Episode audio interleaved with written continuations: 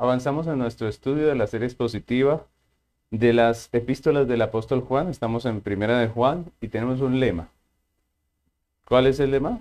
Jesucristo, la vida, la luz y la verdad. Y estamos en nuestro sermón número 7, titulado Una percepción falsa. Una percepción falsa. Y vamos a estar estudiando Primera de Juan, capítulo 1, versículo 8. Dice el texto que vamos a estudiar hoy. Si decimos que no tenemos pecado, nos engañamos a nosotros mismos y la verdad no está en nosotros. Ese es el texto que vamos a estar estudiando. Y vamos a hacerlo, como siempre, recordando nuestro eh, contexto y mirando cada una de estas declaraciones del apóstol Juan. En Colombia nosotros usamos un dicho que realmente es español, una, una frase, la usamos eh, como refrán, y es la frase que dice que en la noche todos los gatos son pardos. ¿Sí la han escuchado? ¿Sí la han usado ustedes? ¿Cierto? Es una eh, expresión, es un refrán con el que estamos tratando de decir que en muchas ocasiones y en en diversas circunstancias, es muy fácil que nos engañen, ¿no? Es muy fácil engañar al ojo, ¿cierto? Es muy fácil que terminemos eh, pensando una cosa que no es verdad, creyendo en algo que no es verdad. Entonces, eh, decimos, en la noche todos los gatos son pardos.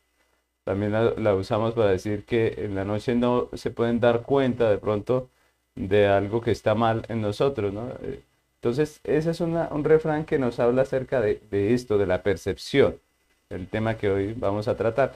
Y ese, ese refrán habla acerca de una, una realidad y es que nosotros de noche, eh, por causa de los receptores de, nuestro, de nuestra visión que está en la retina, pues nos es difícil diferenciar los colores en la noche, ¿no? Nosotros vemos un, gato en la noche realmente y pues pareciera que todos los gatos son pardos. Y de esto nos habla eh, este versículo que estamos hoy estudiando, este versículo en donde el apóstol Juan continúa con su tema.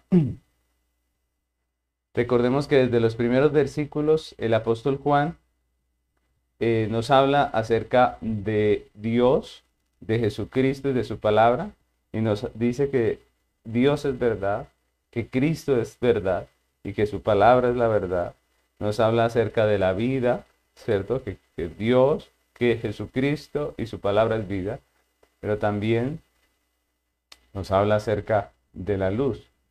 Y estamos viendo cómo Dios es luz, cómo Jesucristo es luz y cómo la palabra de Dios es luz.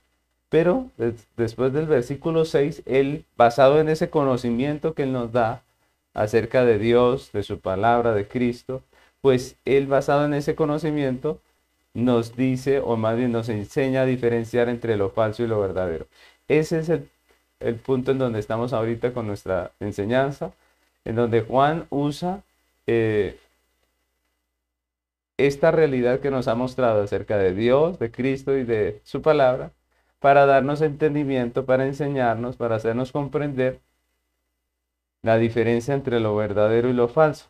Estudiamos las características de una profesión falsa y también de una verdadera. Y en este texto que nos corresponde estudiar hoy, el apóstol continúa afianzando nuestro discernimiento, el discernimiento de su iglesia, a través de la exposición de la verdad. Él continúa enseñándonos a diferenciar entre lo falso y lo verdadero. Y hemos visto que Juan divide sus razonamientos en tres partes. ¿Recuerda? La primera parte nos habla de, lo que una persona afirma, de lo que las personas afirman. Recordemos que estamos viendo la diferencia entre un creyente verdadero y uno falso. Entonces, ahí nos habla acerca primero de lo que la persona dice. ¿Qué es lo que dice esta persona? ¿no? Luego nos habla acerca eh, de su realidad, nos declara enfáticamente su realidad. Y finalmente, el apóstol Juan saca una conclusión. Y el versículo que vamos a estudiar hoy, pues no es diferente. El apóstol sigue haciendo eh, ese, ese estudio de esta manera, ¿no? De, lo falso y lo verdadero, y lo sigue haciendo de la misma manera. ampliando nuestro conocimiento de, de, lo que es falso y lo que es verdadero. Y en esta oportunidad vuelve y empieza. Recordemos que primero hablamos del falso, luego del verdadero, de la verdadera profesión, y ahora otra vez vuelve y empieza con el falso. Así que hoy vamos a dividir este estudio en tres partes y continuaremos viendo otras tres características de un falso creyente, de una falsa profesión, de, una persona hipócrita. La primera característica que vamos a estudiar hoy tiene que ver con lo que afirma, ¿no? Recordemos que así empieza el apóstol Juan, con lo que afirma. Y la primera característica es que él niega su pecado. Este es el primer punto de nuestra, de nuestra enseñanza de hoy. El falso creyente, el hipócrita, ¿cierto? Niega su pecado, niega su pecado. Entonces vamos a, a, empezar con esta característica. Y como siempre, Juan expresa eh, lo, que quiere decirle a la iglesia, incluyéndose a sí mismo, ¿no? Él empieza diciendo, si decimos, ¿cierto? Él se incluye a sí mismo como parte de los cristianos que profesan, ¿cierto?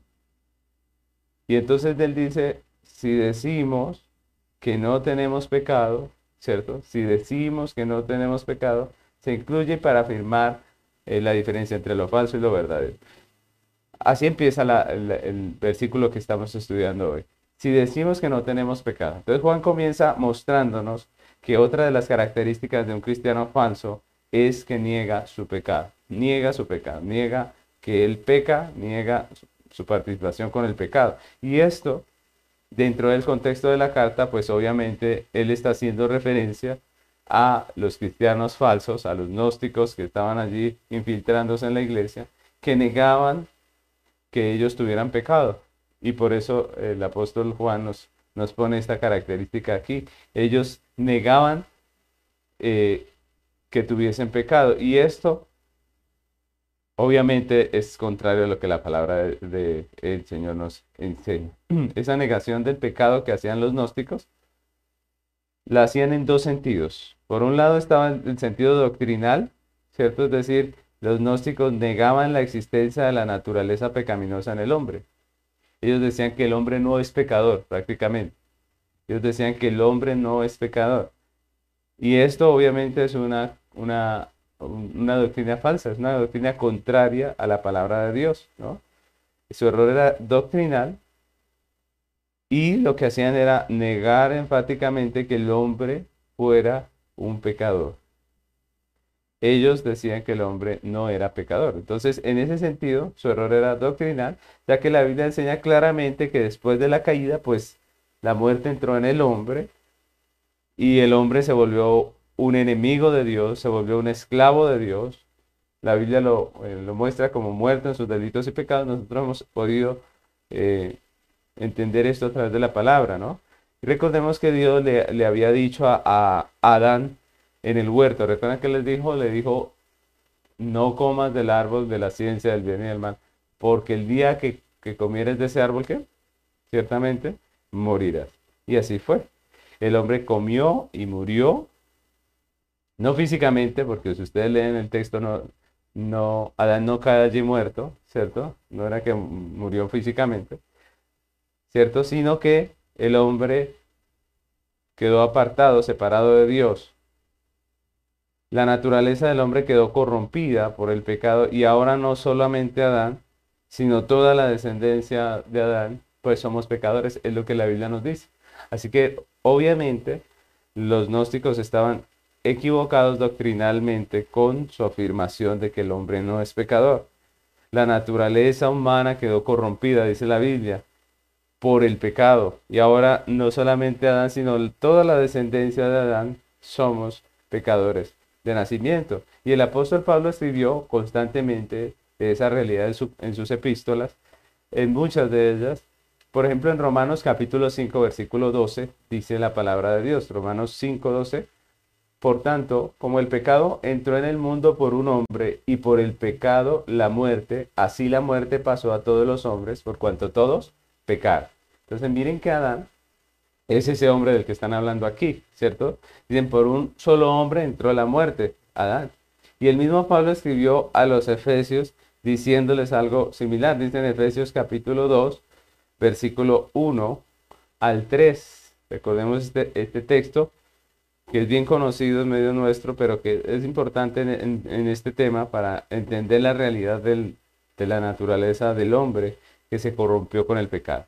Dice Efesios 2.1, y Él os dio vida a vosotros cuando estabais muertos en vuestros delitos y pecados, en los cuales anduviste en otro tiempo siguiendo la corriente de este mundo, conforme al príncipe de la potestad del aire, el espíritu que ahora opera en los hijos de desobediencia, entre los cuales también todos nosotros vivimos en otro tiempo, en los deseos de nuestra carne, haciendo la voluntad de la carne y de los pensamientos, y éramos por naturaleza hijos de ira lo mismo que los demás. Ojo, Pablo dice que esta era la realidad nuestra y la realidad de todos los demás, ¿cierto? Los demás hombres también son pecadores, los demás hombres también están, son enemigos de Dios y, y, y lo único que producen a Dios, el Dios santo y justo, es la ira, dice la Biblia, que son hijos de ira, ¿cierto? Entonces miren la realidad del hombre, ¿no? Porque generalmente los hombres les gusta decir que ellos son amigos de Dios, ¿cierto?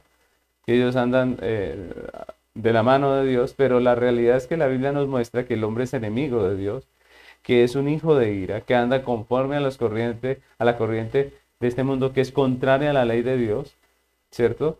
Y eso es lo que la Biblia nos dice. Hay pecado en el hombre, el hombre es pecador, es contrario a la enseñanza de los gnósticos que decían que el hombre no era un pecador. Entonces, la Biblia dice que el hombre no es bueno, ¿cierto? Ahora, después de la caída, el hombre no es bueno. Dios hizo al hombre bueno.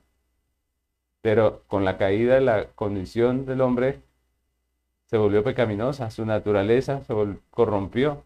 Y ahora tenemos esa realidad, el hombre es pecador. Entonces, miren ese texto que acabamos de leer de Efesios. La pregunta es, entonces, ¿qué dice Pablo? ¿Que el hombre es bueno o es malo? Dice que es malo. Que el hombre está vivo o está muerto. Dice que está muerto. Que el hombre es libre o es esclavo. La Biblia muestra al hombre como esclavo. Y por otro lado, también, no solamente los gnósticos negaban eh, la existencia de una naturaleza pecaminosa en el hombre, sino que en el sentido moral también ellos eh, que andaban en tinieblas, como ya vimos, profesaban que vivían en luz. Esto ya, esta era una de las características que ya habíamos estudiado antes acerca de ellos, que profesan andar eh, en luz, pero la realidad es que viven en tinieblas. Y esto es un aspecto moral en el que ellos prácticamente dicen, yo no, no peco, ¿cierto? Yo no he hecho nada malo. Y esto es muy parecido a lo que pasa hoy en día, ¿no? Como todo pecador que no ha sido redimido, los gnósticos eran hipócritas, no tenían el, el valor de reconocer su pecado delante de Dios, no tenía el valor de arrepentirse delante de Dios y de la iglesia, y entonces lo que hacían es lo mismo que hacen los pecadores no arrepentidos, los pecadores a los que no les ha resplandecido la luz del Evangelio, que lo que hacen es negar su pecado, lo que hacen es esconder su pecado, justificar su, su pecado, o arreglar incluso algunos textos bíblicos para poder decir que su pecado no es pecado, ¿cierto? Y todo esto es la misma situación del hombre sin Cristo, que no acepta su pecado, que no dice yo soy pecador, que moralmente hablando no, no acepta su culpabilidad, sino que prefiere evadirla de alguna manera. Entonces, eso es lo que vemos allí en, los gnósticos, pero es también lo que vemos en la realidad del hombre que es pecador, que no quiere afrontar su, su realidad de pecado que no quiere confesar que realmente es pecador y que está bajo la ira de Dios, sino que prefiere evadir su responsabilidad. Entonces, así como estos hombres, la realidad es que el hombre hoy en día también trata de evadir su responsabilidad, trata de esconder su pecado, trata de decir, esto no es pecado, ¿cierto? Y no lo confiesa. Entonces cuando vemos las escrituras nos damos cuenta de que esa eh, actitud de los hombres de los que habla el apóstol Juan no es exclusiva de ellos, de los gnósticos, sino que en, ambos sentidos, tanto doctrinal como moralmente, pues el hombre siempre ha querido negar su pecado, como dice este primer punto. El hombre siempre ha querido negar su pecado, incluso los creyentes, en muchos momentos de su vida. Em, lo que hacen es tratar de evadir su responsabilidad, lo que hacen es tratar de eh, evadir su pecado y decir, no, yo no, lo que estoy haciendo no está mal. Obviamente el creyente se arrepiente finalmente, pero el incrédulo vive en esa constante negación de su pecado. Y cuando vemos eh, en las escrituras vemos muchos casos muy semejantes. Doctrinalmente el hombre siempre ha negado su condición de pecado. Cuando no se tiene a Cristo, pues lo que se hace generalmente es negar esa realidad de que hay un pecado en el hombre. Y lo, el hombre trata de hacerlo negando la existencia del pecado o la existencia de una ley absoluta, la existencia de Dios incluso, ¿cierto? Una forma de evadir el pecado, de no reconocerlo, es diciendo Dios no existe, es diciendo no hay una ley absoluta, ¿cierto? Y esas son muchas de las eh, estratagemas que el hombre usa tratando de evadir su pecado y su responsabilidad delante de Dios. Por ejemplo, nosotros vemos el Salmo capítulo 14, versículos del 1 al 3, Estamos hablando del Antiguo Testamento y miren lo que dice el Salmo 14 del 1 al 3. Dice, dice el necio en su corazón, no hay Dios. Se ha corrompido, hacen obras abominables, no hay quien haga el bien. Jehová miró desde los cielos sobre los hijos de los hombres para ver si había algún entendido que buscara a Dios. Todos se desviaron, aún se han corrompido, no hay quien haga lo bueno, no hay ni siquiera uno. Y es lo que dice eh, allí el salmista, ¿no? Dice que en el tiempo de, del salmista también los hombres necios, miren que no dice ignorantes, sino necios, ¿qué decía? El necio recordemos que no es una persona que no sepa o que no entienda, sino aquel que persiste en su pecado sabiendo y entendiendo la verdad. Y es lo que es el hombre. El hombre es necio, lo que estamos viendo en este primer punto. El hombre es necio porque niega su pecado. Él sabe que es pecador, sabe que está mal, sabe que es corrompido, pero él trata de negarlo, trata de negar su su responsabilidad y trata de simplemente decir yo soy el que estoy bien, ¿cierto? Los demás no saben. Y esa es una característica del hombre necio, del hombre falso, como dice aquí el Salmo. Se ha corrompido y se ha hecho inútil. El hombre niega a Dios no porque no crea en la existencia de Él, sino porque no quiere reconocer su pecado, porque no quiere reconocer su responsabilidad y el juicio que le espera a causa de su rebeldía. Moralmente también el hombre siempre ha negado su pecado, como dice el apóstol Juan. El hombre está en tinieblas y trata de negar su pecado eh, constantemente. Moralmente él dice que no ha hecho nada malo. Y esa es la actitud de todo hombre que vive en tinieblas y no le ha resplandecido la luz del Evangelio. ¿Cuál es? Que él dice, yo no he hecho nada mal, ¿cierto? Recordemos que cuando comenzamos la predicación, hablamos de la falsa percepción, de la frase que usamos de que todos los gatos son pardos de noche, ¿cierto? La usamos precisamente porque no podemos ver y distinguir el color de, las cosas en la noche, ¿no? Y es algo muy parecido a lo que pasa eh, con el incrédulo. El incrédulo está en tinieblas, en realidad. Y él se mira y dice, yo no he hecho nada malo. Ustedes han, han hecho el experimento de preguntarle a una persona incrédula si él es bueno o es malo, ¿qué dice? Yo sí he hecho el, experimento, a veces cuando le hablo del Señor a, una persona, le pregunto esto, ¿usted se considera bueno o malo? Generalmente, no, hay, no ha habido el primero, creo, que me diga eh, que se considera malo.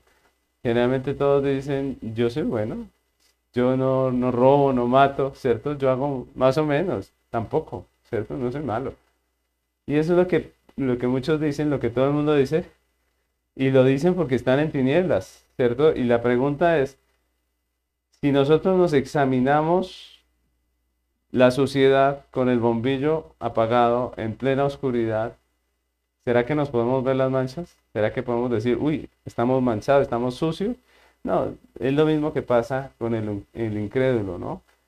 El incrédulo se examina estando sucio y estando en tinieblas y no ve absolutamente nada. Él dice, yo no soy tan malo, ¿cierto?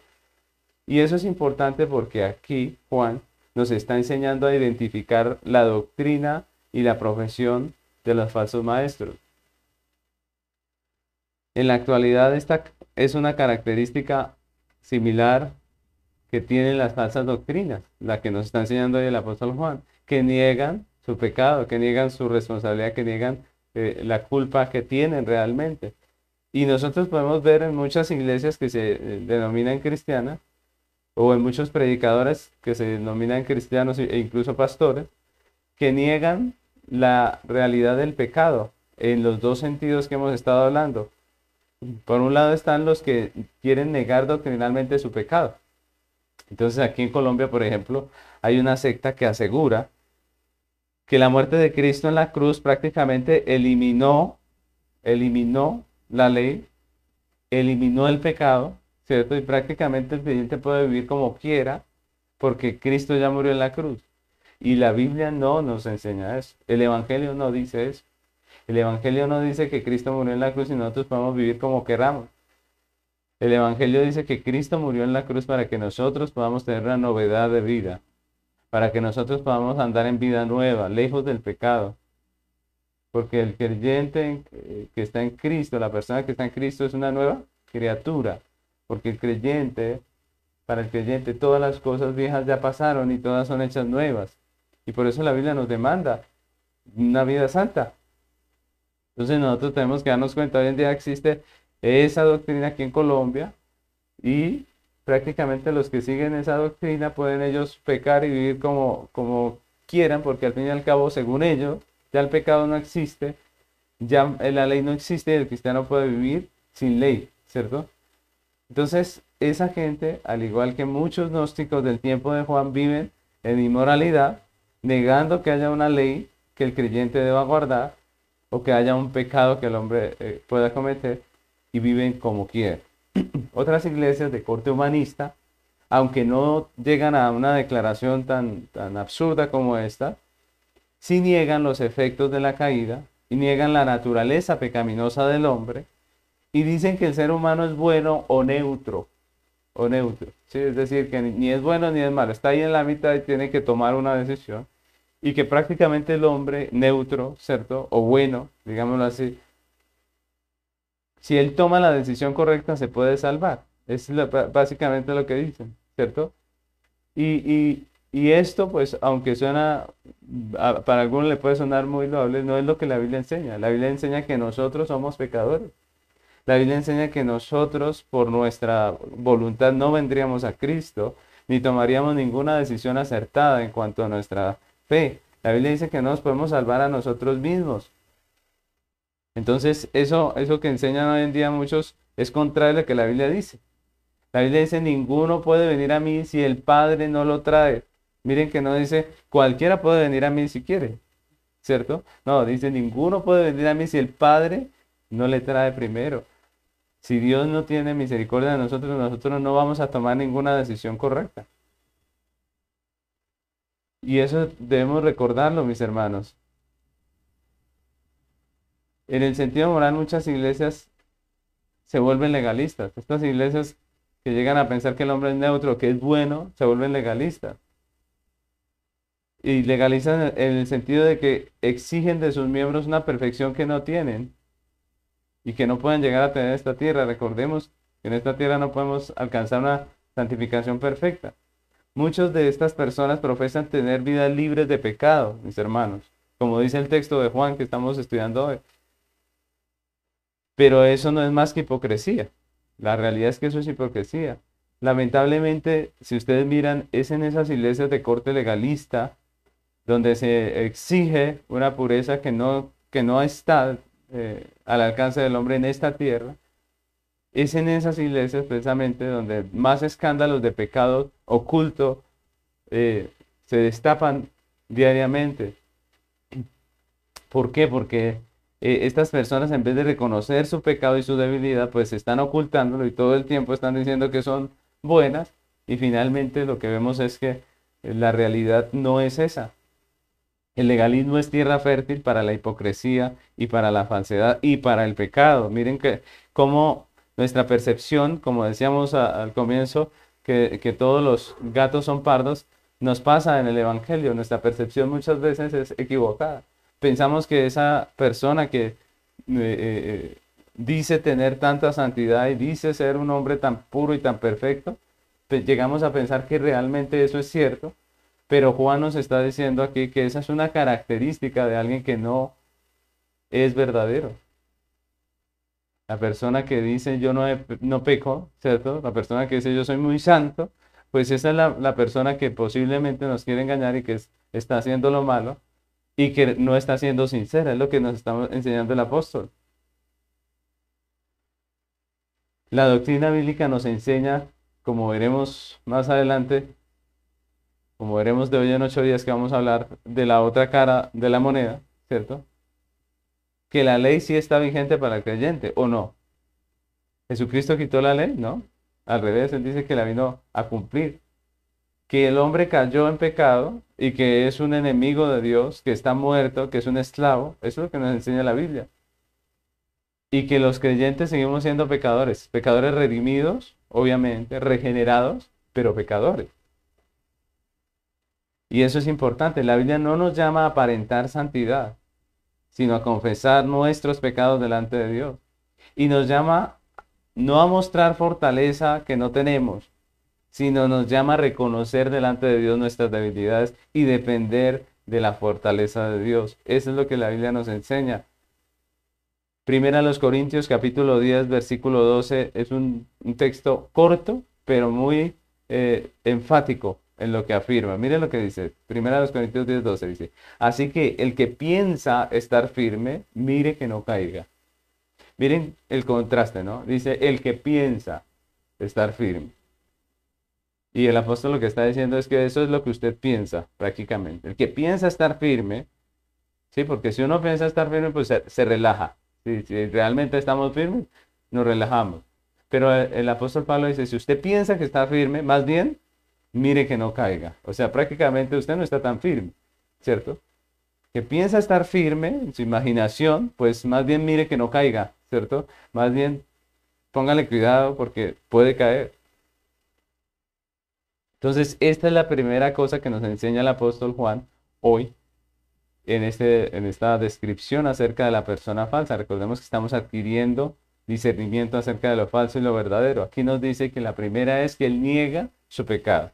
Lo segundo que hace el apóstol es declararnos enfáticamente la realidad de esta persona, ¿cierto? Que es nuestra segunda característica de hoy, que se titula se autoengaña, ¿no? Se autoengaña. ¿Cuál es la segunda característica del hombre falso? Se autoengaña. y el apóstol califica la realidad de estos falsos maestros como autoengaño. Es lo que dice el apóstol. Miren lo que dice eh, Juan capítulo 1, versículo 8 que estamos estudiando, dice, si decimos que no tenemos pecado, nos engañamos a nosotros mismos. si decimos que no tenemos pecado, ¿nos engañamos a quién? A nosotros mismos. Y es interesante la expresión que usa el apóstol Juan aquí, porque realmente hay dos personas a las que no podemos engañar eh, verdaderamente, ¿cierto? Hay dos personas a las que no podemos engañar. ¿Cuáles son? El primero es Dios, ¿cierto? Dios no lo podemos engañar porque como la Biblia dice, Dios no puede ser burlado, ¿cierto? Dios no lo podemos engañar. Entonces, esa es la primera persona a la que no podemos engañar. La segunda persona, ¿quién es? Nosotros mismos, ¿cierto? Nosotros mismos no nos podemos engañar, es real, ¿cierto? Es imposible engañarnos a nosotros mismos. Porque nosotros nos conocemos, sabemos la realidad.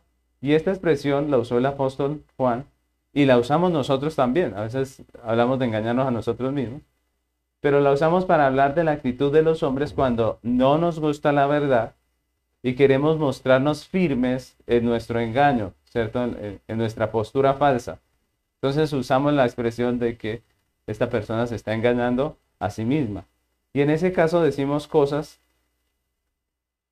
a nuestro prójimo o incluso a, nosotros mismos nos decimos cosas que aunque sabemos que son falsas, nosotros las afirmamos porque queremos que, que parezcan así. Pero nosotros sabemos que realmente lo que estamos hablando no es cierto. Como cuando alguien afirma que no tuvo la culpa de sus errores, ¿no? Como cuando uno dice, yo no tuve la culpa, pero uno sabe que sí tuvo la culpa, ¿cierto? Está, tratando de quedar bien con su prójimo y, e, e incluso tratando de quedar bien consigo mismo, ¿cierto? Y por eso las usamos. En ese caso decimos cosas que son falsas realmente y no nos estamos realmente engañando a nosotros mismos. Cuando, por ejemplo, sabemos que algo es pecado, pero buscamos buenos pretextos para decir eso no es pecado, ¿cierto?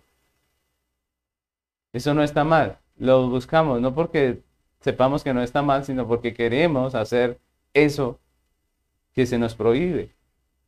En, en esos casos, la pregunta es, ¿cuál es la realidad? ¿Realmente nos estamos engañando a nosotros mismos? No. La expresión la usamos para decir que nosotros pretendemos engañarnos a nosotros mismos, pero la realidad es que no podemos, ¿cierto? En realidad la expresión habla de cuando nosotros intentamos engañarnos a nosotros mismos, aunque sabemos la realidad, ¿cierto? Y eso es lo que está haciendo Pablo. Pablo está diciendo que la persona que dice que no tiene pecado está tratando de engañarse a sí misma, está tratando de decirse algo que él sabe que es falso.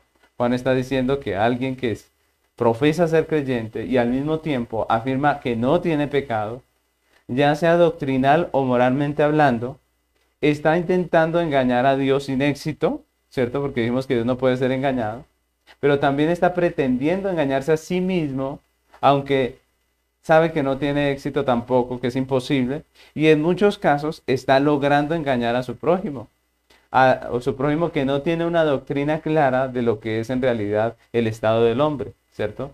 Cuando no tenemos claridad acerca de la doctrina del hombre, de quién es el hombre, de cuál es su condición, pues fácilmente somos engañados por personas que aparentan una piedad que realmente no tienen.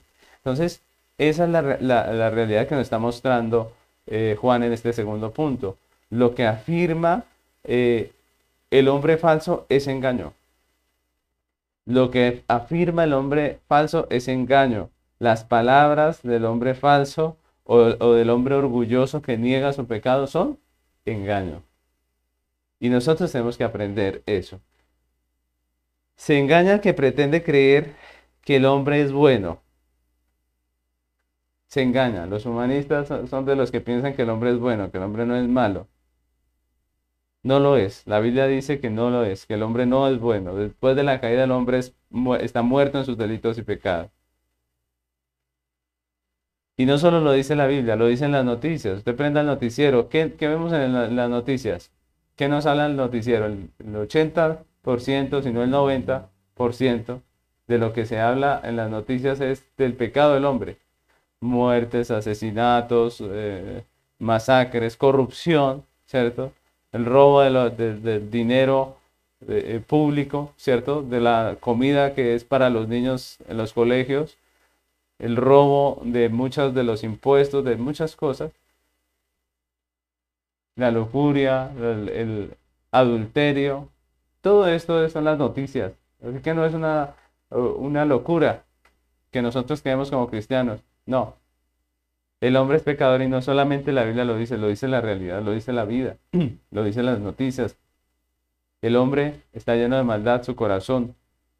Por eso, nosotros no podemos eh, creer o llegar a pensar que alguien que afirma que no tiene pecado está diciendo la verdad. Algunos en defensa de la inocencia del hombre quieren justificar su reacción, su, pecaminosidad, diciendo que no es que el hombre sea malo, sino que lo corrompe, ¿no? Entonces le echan la, culpa a la sociedad, diciendo es que el hombre nació bien, él era bueno, pero la sociedad lo corrompió. O le echan la culpa a las circunstancias, que el hombre era muy pobre y no tenía dinero y por eso le tocó robar y hacer todas estas cosas. Otros le echan la culpa al contexto, es que él creció en un barrio que era muy difícil y, y por eso se volvió así. Pero la realidad es que la Biblia nos dice que el pecado ¿dónde está? ¿Fuera del hombre o dentro del hombre? ¿Qué decía Jesús? ¿Recuerda? ¿Dónde está el pecado? ¿Afuera o está dentro del corazón del hombre? Jesús una y otra vez dijo, el, el pecado está dentro del hombre. La contaminación del hombre no está afuera, sino está dentro.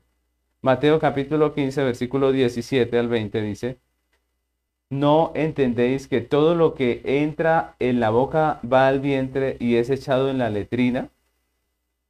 Pero el que, lo que sale de la boca, del corazón sale. Ojo, ¿de dónde? Del corazón. Y esto contamina al hombre, porque del corazón salen los malos pensamientos, los homicidios, los adulterios, las fornicaciones, los hurtos, los falsos testimonios, las blasfemias. Estas cosas son las que contaminan al hombre, pero el comer con las manos sin lavar no contamina al hombre. Miren lo que está diciendo. Obviamente Jesús está hablando acerca de la contaminación del corazón. El hombre no lo contaminan las cosas de afuera, ¿cierto? No es que Jesús estuviera de acuerdo en no lavarse las manos, no, sino que le estaba enseñando a los fariseos hipócritas, estaba enseñando precisamente que la maldad del hombre está dentro, en su corazón, lo que estamos viendo aquí. Se engaña el que dice que no, que no peca o que eh, está libre de pecado. Se engaña el que se cree bueno, porque la Biblia dice que él es pecador y, y su corazón está lleno de maldad. Se engaña el hipócrita que solo ve el pecado de su prójimo y pretende ser un santo. Eso pasa mucho en las iglesias. Pasa incluso con entre pastores. Eh, que hayan personas que se creen que no rompen un, plato. Pero la realidad es que nosotros somos pecadores. Y si deberíamos estar apuntando hacia algún pecado, debería ser al, al propio y no al de nuestro prójimo. Hay personas que son felices juzgando a aquel, a, aquel otro y diciéndolo como si ellos no, no fueran pecadores. A eso no nos llamó el Señor. Dios nos llamó a mirar nuestro propio corazón, a examinarnos. Porque entonces muchas veces el que anda pendiente de, los demás no se mira a sí mismo, no se escudriña su propio corazón y no se da cuenta de la viga, como dice la palabra, que hay en su propio ojo. Jesús dice el corazón del hombre del corazón del hombre sale todas estas cosas. Miren, eso quiere decir que el corazón de nosotros es, tiene maldad. El corazón de nuestros hijos tiene maldad. El corazón nuestro tiene maldad. Y debemos llegar a ser sinceros con nosotros, con nuestro prójimo. Debemos llegar a ser sinceros. Por eso es, importante parar en el camino y preguntarnos a nosotros mismos, que a veces andamos en la vida como si nosotros fuéramos eh, eh, el llanero solitario, los únicos buenos, el resto están terribles. Pero la realidad es que cuando estamos en esa percepción, cuando vemos que nosotros somos lo justo y el resto son los impíos, es cuando deberíamos apuntar a nosotros mismos, porque a veces el problema es uno mismo. No es que uno sea tan perfecto y los demás sean tan terribles. Muchas veces que usted está tan ciego que no se da cuenta. Para usted todos los gatos son pardos, ¿cierto? Porque no ve su oscuridad, sus tinieblas, no ve su pecado. Y la Biblia nos llama a, la reflexión. Jesús dice, el, pecado está dentro del corazón y se engaña el que piensa que no, que yo, que en mí no. Se engaña el hipócrita que solo ve su pecado y el que solo ve el pecado de su prójimo y no su propio pecado. La realidad es que somos pecadores redimidos y tenemos que estar alertas, atentos al pecado nuestro, a nuestro propio pecado. Esa es la realidad. La Biblia nos llama a esto a mirar nuestro propio pecado. Si no queremos estar en una actitud religiosa y farisea, estar, mirando a los demás eh, como si fueran pobres y viles pecadores y, nosotros creyéndonos el rey de la santidad, pues nosotros tenemos que estar mirando a, nosotros mismos. ¿Por qué muchas veces somos tan agresivos para juzgar el pecado de los demás y tan nobles y tan, y tan misericordiosos con el propio? Porque somos hipócritas. La realidad es que Dios nos llama a mirarnos a nuestro, nuestro propio corazón, nosotros mismos. Tenemos que mirar la forma en que vivimos, andamos, la forma en que creamos nuestros hijos, la forma en que llevamos nuestra vida. Eso es lo que primero debemos apuntar nosotros. Miren lo que dice Gálatas capítulo 1, versículo, perdón, Gálatas capítulo 6, versículo 1. Vamos a leer hasta el 3, mire lo que dice. Dice, hermanos, si alguno fuere sorprendido en alguna falta, vosotros que sois espirituales, miren para los que se creen muy espirituales, se la pasan eh, siendo tan legalistas con el pecado ajeno. Dice, si alguno, dice, si alguno fuere sorprendido en alguna falta, vosotros que sois espirituales, ¿qué tienen que hacer? ¿Largarse las vestiduras? Sorprenderse y decir, increíble,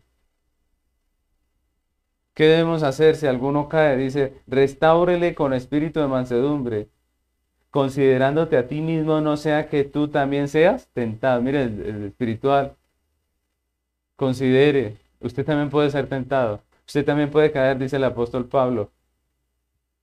Y como esa es una realidad, que todos estamos en la misma debilidad, que todos estamos en la misma situación, cuando un hermano cae, nosotros debemos restaurarle.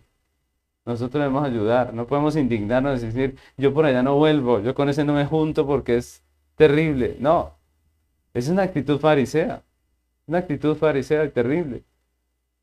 Pero cuando nosotros tenemos el amor de Cristo y sabemos nuestra condición, que también somos pecaminosos, pues nosotros restauramos y decimos, Dios mío, guárdame a mí, no sea que yo también caiga en esto, ¿cierto?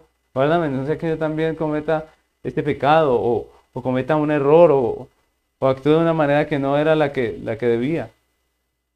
Esa es una actitud de amor. Dice el 2, sobrellevad los unos las cargas de los otros y cumplid así la ley de Cristo. Sobrellevad los unos las cargas de los otros y cumplid así la ley de Cristo. Porque el que se cree ser algo no siendo nada, ¿qué dice? Así mismo se engaña. Si usted se cree ser algo, cuando realmente no es nada, se está engañando a sí mismo. Si usted se cree muy santo, si usted mira a los demás como, como pobres pecadores, mire, eso es, eso, lo que, lo que, esa actitud que estamos hablando, lo que Juan nos está diciendo aquí es que es una actitud de alguien que no es creyente, que es falso. Por lo tanto, examinémonos. No, no podemos andar en la iglesia como un poco de fariseos. Debemos andar como creyentes considerando a nuestro hermano que está creciendo en el Señor, que comete errores como, como cualquier otro, que, que cae en pecados, más si está comenzando, pues cómo no.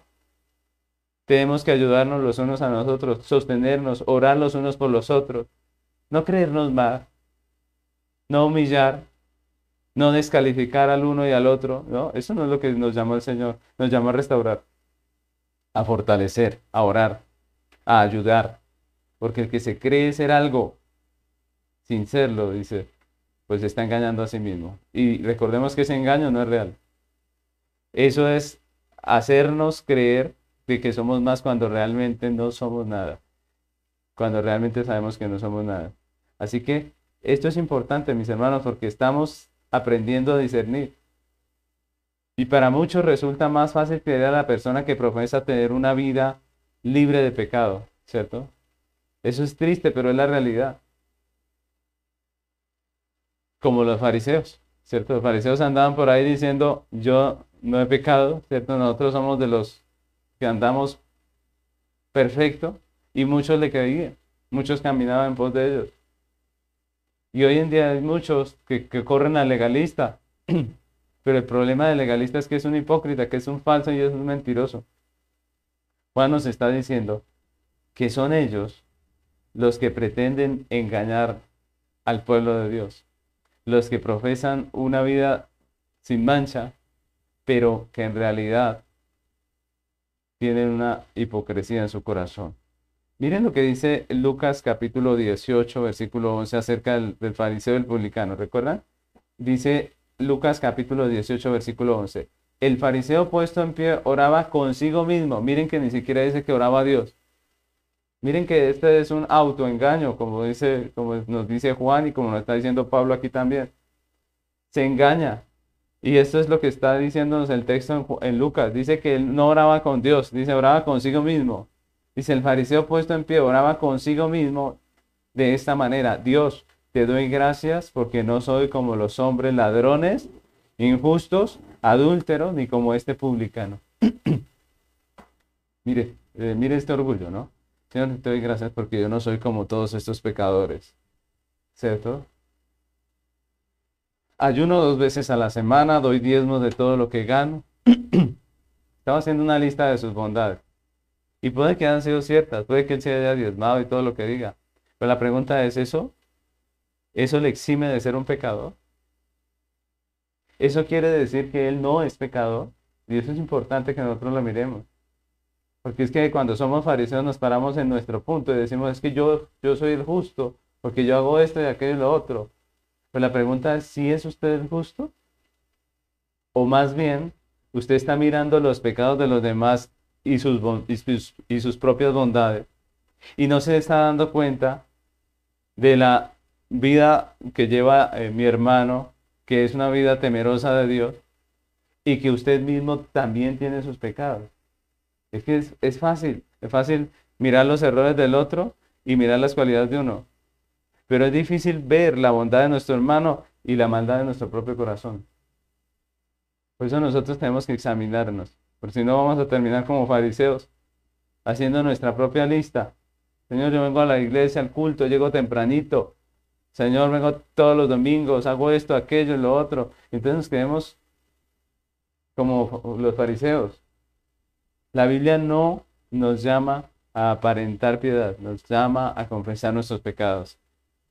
En la Biblia no vemos a los profetas, a los apóstoles tratando de engañarnos en cuanto a, su piedad, a su, a su vida. Todo lo contrario, ellos son sinceros. La Biblia es muy sincera, muy sincera con la realidad de los hombres que aparecen allí. La Biblia no nos muestra hombres perfectos. Y ellos mismos no se describen como personas perfectas. Por ejemplo, miren lo que decía Pablo en Romanos 7, 18. Romanos 7, 18, Pablo dice, y yo sé que en mí, esto es en mi carne, no mora el bien, porque el querer el bien está en mí, pero no el hacerlo. Pablo no está diciendo, en mí solo mora lo santo. No, miren la, diferencia. ¿Se dan cuenta? La diferencia entre el falso y el verdadero. El falso está diciendo, en mí no hay pecado, pero Pablo confiesa y dice, yo sé que en mí no mora el bien. Yo sé que en mí hay pecado. Reconocer nuestras debilidades no nos hace pecadores eh, terribles, no nos hace peores cristianos como algunos piensan. No es que si se dan cuenta, ¿qué van a decir de mí? No, nosotros tenemos que ser reales y conscientes, sinceros y poder confesar y arrepentirnos de nuestros pecados. Es lo que la Biblia nos enseña. No estamos llamados a aparentar, estamos llamados a confesar. Y si hay alguno que juzga y que se siente escandalizado por la situación, pues porque es un fariseo, no es, no es más. Por eso no podemos actuar como fariseos cuando nos enteramos de las luchas de nuestros hermanos de nuestro prójimo. No podemos actuar como fariseos. Hay padres que se escandalizan si sus hijos les, les cuentan las tentaciones que tienen. Y muchas veces lo que está tratando de hacer el joven es buscar ayuda de usted. Y usted escucha a su hijo confesarle un pecado o, una tentación y usted se escandaliza. Como si usted no pecara. No, si él está contando, si él está afirmando una situación que hizo, pues lo que está buscando es ayuda. Está buscando es consejo. Consejo de un padre, no de un amigo, de un padre. Consejo de una madre, ¿cierto? Pues no es, no se trata de escandalizarnos porque cuando nos escandalizamos somos hipócritas. Somos hipócritas. No estamos actuando como creyentes cuando nos escandalizamos. Estamos actuando como fariseos. Entonces nosotros debemos mirar esa, realidad. Los padres muchas veces actúan como, como si fuera algo terrible, pues, que un hijo se sienta tentado por alguna cosa. No se trata de que los alcahuetemos tampoco, pero debemos aconsejarles sabiamente. Recordemos que nosotros, los padres, también somos pecadores, también tenemos nuestras luchas. Y no podemos criar hijos hipócritas. Mire, eso es lo peor. Hacerle sentir a su hijo que usted es perfecto y que las tentaciones y las dificultades que él experimenta son terribles y son cosas como fuera de lo normal, pues lo único que está haciendo es que su hijo sea un fariseo. Que él llegue con cara de que yo no hice nada, pero sí haya hecho algo. ¿Cierto? No, se trata de que ellos puedan hablar y nos puedan expresar esa situación y nosotros aconsejemos como padres, obviamente, con la autoridad y con todo lo que Dios nos ha dado, pero no escandalizándonos, porque entonces estamos tratando de que ellos no sean sinceros y eso no es lo que, lo que nos sirve. Ahora, hijos, tampoco esperen que sus padres actúen como un amigo, porque es una mentira de la psicología hoy en día que los padres debemos ser amigos de los hijos. No es, no es real. Porque la Biblia no nos llama a ser amigos de nuestros hijos, nos llama a ser padres. Y los hijos deben esperar de un padre no, no lo mismo que de un amigo, porque un amigo, el amigo nos alcahuetea todo, nos felicita cuando les contamos nuestros eh, travesura. Pero cuando nuestros padres nos aconsejan, ellos lo van a hacer como padres, como autoridad que son, ¿cierto? Ellos lo van a hacer con el amor de un padre. No, no piensen que van a hallar en los padres a un compinche, no, van a hallar en sus padres protección, van a hallar en sus padres ayuda, van a hallar en sus padres sostén, y eso es importante. Yo a mis hijos les eh, inculco la palabra de Dios, el temor a Dios. Y les digo, si algún día cometen un pecado y hacen algo contrario a la, a la palabra de Dios y están pagando las consecuencias, yo soy todavía su papá para ayudarlos, para, para eh, ayudarlos en medio de esa situación, de ese proceso. Porque hay procesos de disciplina y todo eso, los padres estamos allí para ayudar incluso en momentos así. Nosotros queremos que todo salga bien y que ellos decidan bien, pero si deciden mal, pues en medio de su, de su eh, aflicción, en medio de su, del castigo que estén viviendo, pues nosotros somos sus padres para ayudarles, sostenerles. Y eso es importante, no para caguetear, ¿cierto? Pero sí para ayudar y sostener, porque somos nosotros también pecadores. Ahora, hijos, esperen de sus padres no con pinches, sino padres. Padres que los aman, padres que son la autoridad, padres que les van a llamar la atención, obviamente, pero padres que los van a amar en, en medio de todas esas circunstancias y que les van a guiar por el camino que es correcto. Nuestros hijos algunas veces tienen dudas que son legítimas en cuanto a su fe. No siempre son eh, por causa del pecado, sino que son legítimas, quieren saber, quieren entender. En esos casos, nosotros como padres debemos ser diligentes en enseñarles. Debemos ser diligentes en estudiar para poderles enseñar. No podemos resolver el asunto regañándolos y ya, no. Es necesario enseñarles, ayudarles en medio de sus de sus situaciones que tienen de, querer entender su fe de una mejor manera. Siempre será mejor ser sincero que ser un hipócrita. Siempre será mejor hablar la verdad que aparentar, mis hermanos. Y yo les animo, nosotros debemos llegar a esa, a esa realidad, a no volvernos religiosos. Si un esposo o una esposa le confiesa a su pareja una tentación, lo está haciendo porque necesita ayuda. No porque necesite usted el rechazo y, y todas esas cosas que hoy en día, ¿cierto? Muchas veces muchas mujeres escuchan, su marido es tentado de alguna manera y se ofende, como si ellas no fueran pecadoras, ¿cierto? Entonces nosotros debemos mirar, ¿no? Estamos llamados a ser hipócritas, estamos llamados a ser creyentes, creyentes que reconocen su pecado, que saben de, de las situaciones que pasamos todos nosotros como creyentes ante la tentación y para ayudarnos, para orar los unos por los otros. Porque el apóstol Pablo decía, yo les ruego que oren por mí, porque él necesitaba la oración. Todos nosotros necesitamos la oración los unos por los otros. Si no nos engañamos en cuanto a nuestra realidad, pues podemos actuar de una manera más sabia. Podemos evitar una caída terrible más adelante. Podemos eh, ayudar a nuestros hijos. Si hijos sean sinceros, es mejor ser sincero a terminar cayendo en algo que va a ser difícil para usted más adelante. Así que ese es el segundo punto. El falso se autoengaña. Tercero, no tiene a Cristo. Esa es la tercera característica, no tiene a Cristo.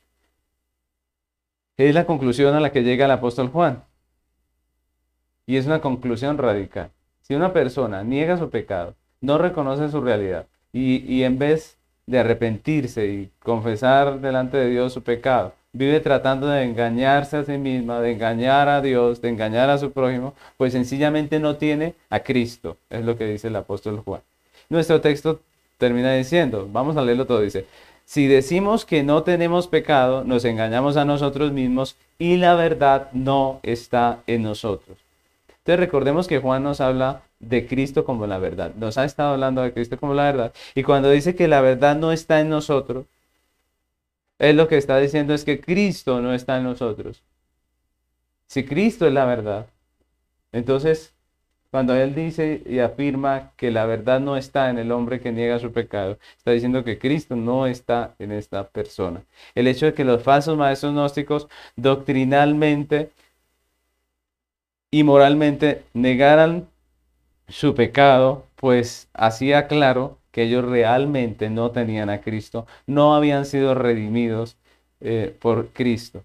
Y una continua negación del pecado, una negación constante del pecado, no reconocerlo, el autoengañarse, el intento de engañar a Dios, el intento de engañar al prójimo, cuando en realidad la condición pecaminosa es clara en la vida de la persona, pues son evidencias que afirman que una persona no tiene Cristo.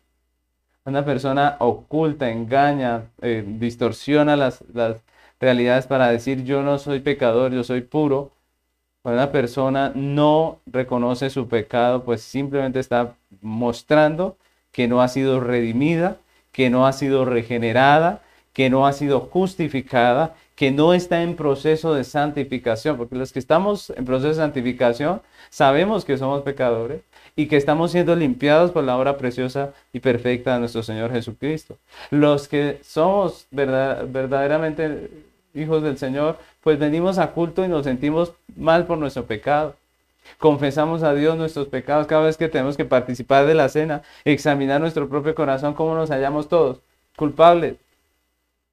Pero una persona que niega su pecado, que dice yo no he hecho nada, ¿cierto? Yo soy libre de pecado, pues es un fariseo.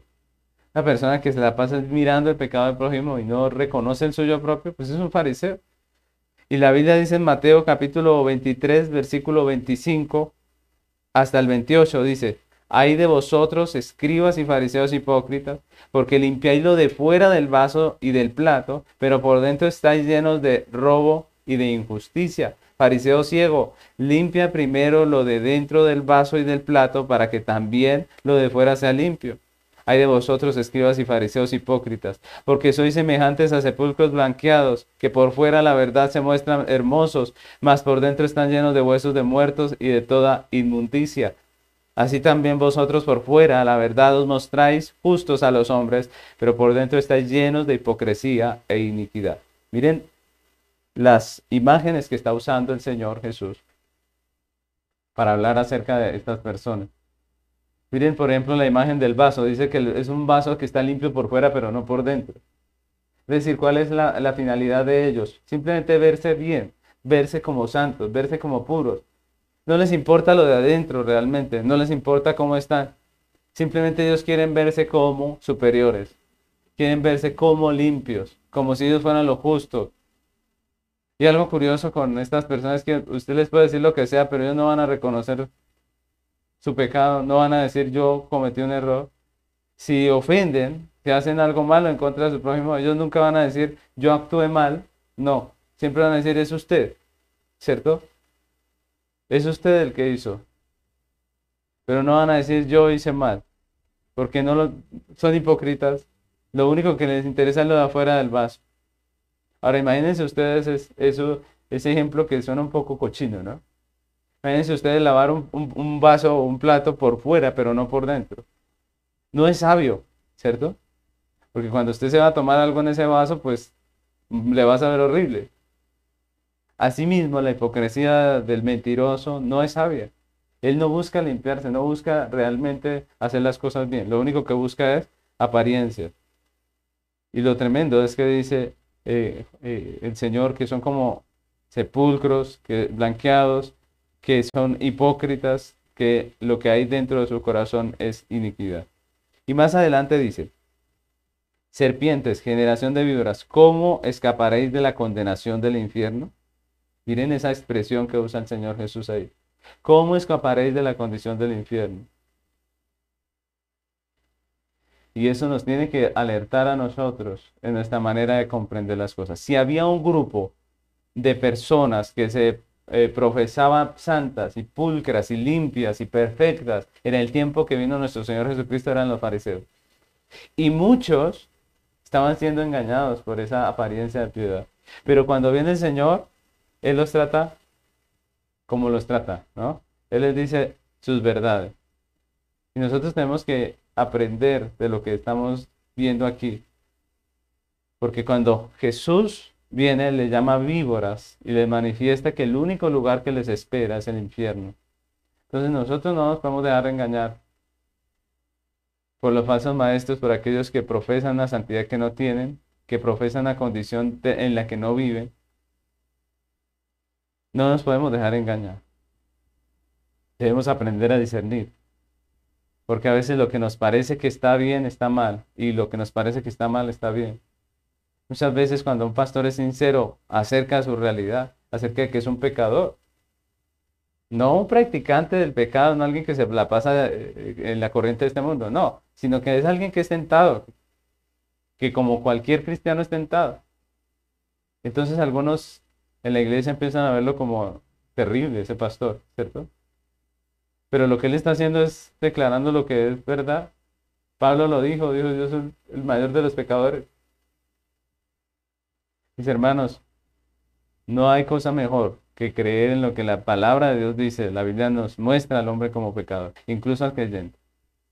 Pecador pero redimido, regenerado, obviamente, que anda en luz, como dice el apóstol Juan, pero que peca y que tiene que venir a Cristo y pedir perdón. Así que podemos concluir diciendo que el falso creyente se caracteriza por una negación continua del pecado, porque es un engañador. Es decir, él trata de engañar a Dios sin éxito, pretende engañarse a sí mismo, aunque en la realidad sabe que no puede, ¿cierto? Y logra engañar a su prójimo haciéndose pasar por alguien muy piadoso, muy limpio, muy, muy tremendo, ¿cierto? Cuando en realidad sabe que está mal, que es hipocresía. Y finalmente podemos decir que él no tiene a Cristo. La persona así no tiene a Cristo. Y eso es lo que nosotros debemos reflexionar. Tenemos nosotros, primeramente, como, como creyentes, la certeza de la obra de Cristo, descansamos en ella. Sabemos que nosotros somos pecadores y que lo único que nos lleva al cielo es su obra salvadora.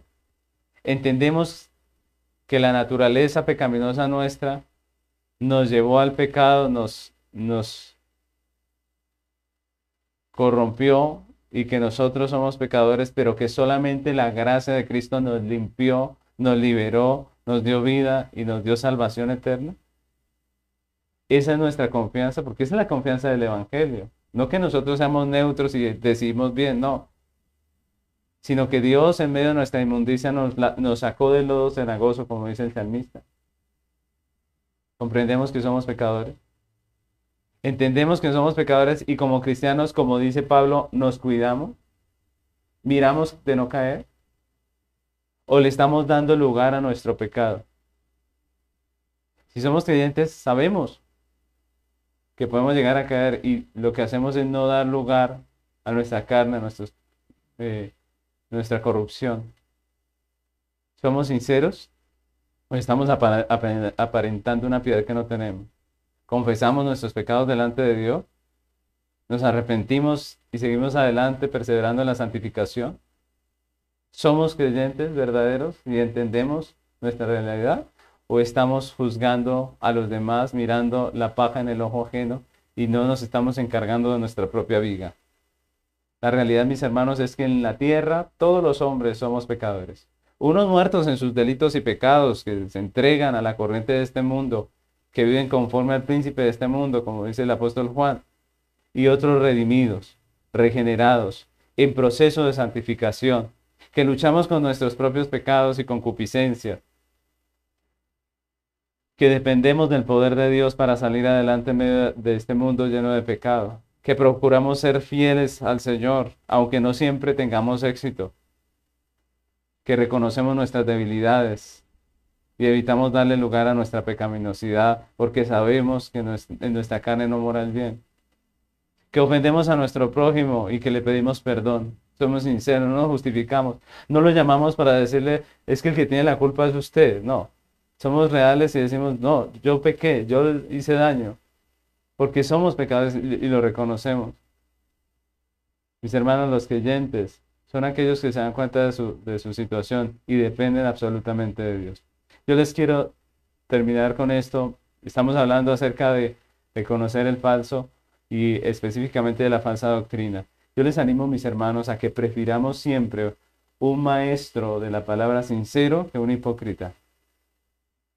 Prefiramos un maestro de la palabra un, profesor de la palabra, un pastor que nos enseñe con sinceridad, reconociendo lo que la Biblia reconoce, y no un hipócrita, idealista y falso, que aparenta mucha piedad, pero que en la realidad lo único que tiene es hipocresía.